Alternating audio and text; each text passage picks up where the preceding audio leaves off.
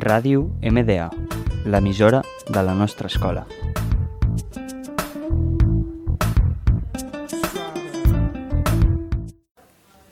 Hola, benvinguts al programa RUC. Avui parlarem del temps. Són la Uma, la Clàudia i la Rociel. En general, hi haurà unes precipitacions del 80%, una humitat del 84% i un vent d'11 km per hora. Avui estarà plujós i faran unes màximes d'11 graus centígrads i unes mínimes d'uns 8 graus centígrads. Les precipitacions màximes seran del 75% i una mínima del 2% a la ciutat de Barcelona. La força del vent màxima serà d'un 10 km per hora i la força del vent mínima d'un 6 km per hora. El dimarts, en general, faran unes precipitacions del 10%, una humitat del 74% i un vent de 14 km per hora. Estarà parcialment solejat, la temperatura màxima serà d'uns 14 graus centígrads i les mínimes d'uns 7 graus centígrads. Les precipitacions màximes seran d'un 71% i les mínimes d'un 2%. I per últim, el vent màxim serà d'uns 13 km per hora i el mínim d'uns 6 km per hora. Fins aquí el temps d'avui. Us esperem la setmana que ve. Gràcies per escoltar-nos.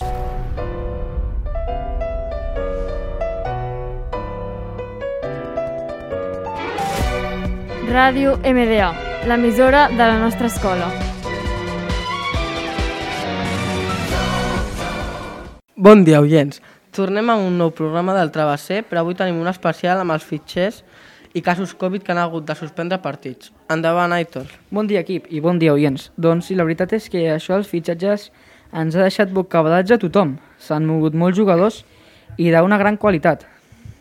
I quins són? Bueno, Raül, són molts, però primer comencem amb els rumors que s'escolten i que podrien caure.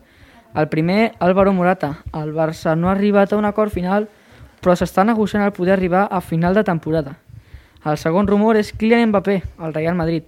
És un rumor bastant gran en el qual ja s'ha arribat a un acord, però el jugador encara no està disposat a jugar amb el Real Madrid. Llavors només segueix, segueix sent un rumor. Un altre rumor alta, Erling Haaland. El davanter té moltes destinacions possibles com el Manchester City, el Real Madrid i fins i tot el Futbol Club Barcelona. I disposats a parlar al Barça també tenim Ousmane Dembélé, que podria anar al Bayern de Múnich, Philip Coutinho, que podria anar a l'Aston Villa o també a l'Arsenal. I per acabar, Edison Cavani, que també podria anar-se al Barça. I aquests són tots els rumors d'aquest mes. Uau, però això només són rumors, no? Sí, sí, només rumors. I ara els fitxatges. Primer, Ferran Torres, que al final ha vingut eh, al Futbol Club Barcelona per 55 milions d'euros, que no ha acabat de debutar bé contra el Madrid a la semifinal de la Supercopa. Eh, Kirian Trippier, que ha dit adeu a tants anys amb l'Atlètic de Madrid i s'ha anat al Newcastle United. I fins aquí tots els fitxatges a l'espera del que passi amb Kylian Mbappé, Ousmane Dembélé i Haaland, eh, que podrien ser els fitxatges més grossos d'aquest mercat invernal. Doncs no sé si al final Erling Haaland podrà arribar al Futbol Club Barcelona, perquè té moltes deudes de pagar i més la massa salarial, no sé si arribaran els millors que haurien de pagar per davanter Erling Haaland. No sé, la veritat, però de moment el jugador és del Borussia Dortmund. Gràcies, Aitor. I ara el món del handball amb l'Oriol Gaia, que ens explicarà com el Covid ha arrasat amb la Lliga Sobal i com va la Copa l'Eurocopa masculina. Però abans, Aitor, tornem amb, tornem amb tu. Com, com va la Supercopa d'Espanya? Gràcies, Raül. Doncs sí, el Barça va caure eliminat 3 a 2 contra el Real Madrid, que no es va, quedar, no es va acabar d'imposar, però va tenir més acert a l'hora de veure porteria amb el gol de Vinícius, Benzema i de Valverde. Van imposar una victòria passada d'haver perdut el Futbol Club Barcelona s'ho ha trobat com una reflexió. El seu entrenador, Xavi Hernández, ha dit que està millor que mai i l'altra semifinal, l'Atlètic Club de Bilbao, va remuntar el partit contra l'Atlètic de Madrid, 2 a 1, amb gols d'Iker Muniain i de Nico Williams, un xaval que ja sorprèn a la majoria, a la majoria d'afició blanquirroja. Gràcies, Aitor. I ara, sí, Oriol, perdona per l'espera. No, no, tranquil, cap problema.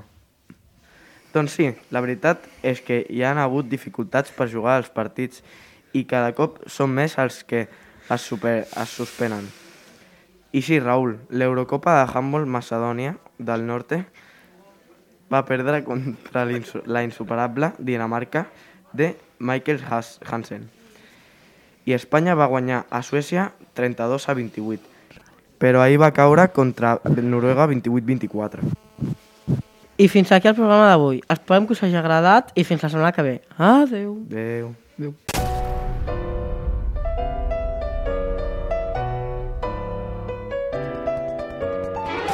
Ràdio MDA, l'emissora de la nostra escola.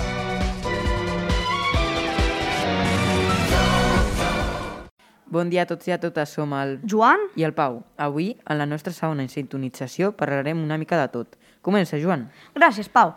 Un youtuber anglès ha fet real la sèrie del joc del calamar, MrBeast, el youtuber anglès. És conegut per regalar diners i objectes valuosos a desconeguts del carrer, junt amb marques com Blau Stars. S'ha gastat més de 4 milions d'euros en recrear la sèrie en la vida real. Fa poc temps es van complir més de 50 anys des de que Hiro Onoda es va rendir de la Segona Guerra Mundial. Sí, com escolteu, el japonès Hiro Onoda no es va rendir de la Segona Guerra Mundial quan va acabar el 1945. Els japonesos van enviar-li fotos de la seva família per a que es rendís, però ell no s'ho creia. Fins a l'època dels 70 no es va rendir, ja que el seu superior li va dir que es rendís. A Xipre han descobert un nou tipus de virus, Omicron més Delta, Deltacron. Les Nacions Unides estan investigant el nou tipus de virus per saber si és real o no. Bueno, Joan, tenim que tallar la sintonització. Fins aquí aquest programa. Adeu.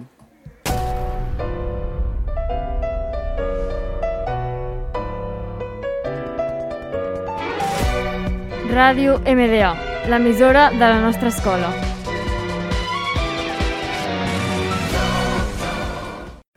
Bienvenidos un día más a la Radio Amanecer.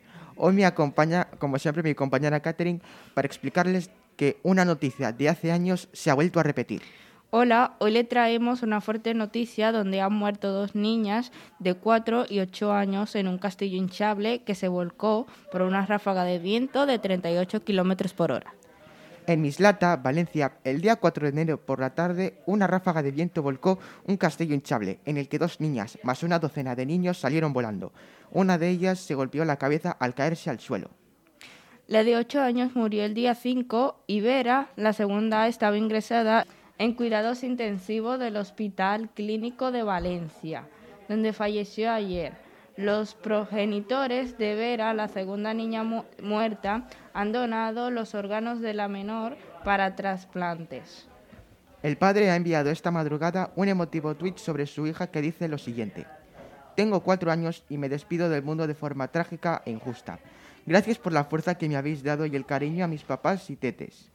Y a los cinco amiguitos a los que ayudo a vivir con mis órganos. Sed tan felices como he sido yo. Os dejo mi sonrisa para que nunca desaparezca. Vera. Amigos, llegamos al final de este programa de radio y de esta noticia. Esperamos que los padres de estas dos niñas puedan superarlo. Que tengan un buen día. Ràdio MDA, l'emissora de la nostra escola.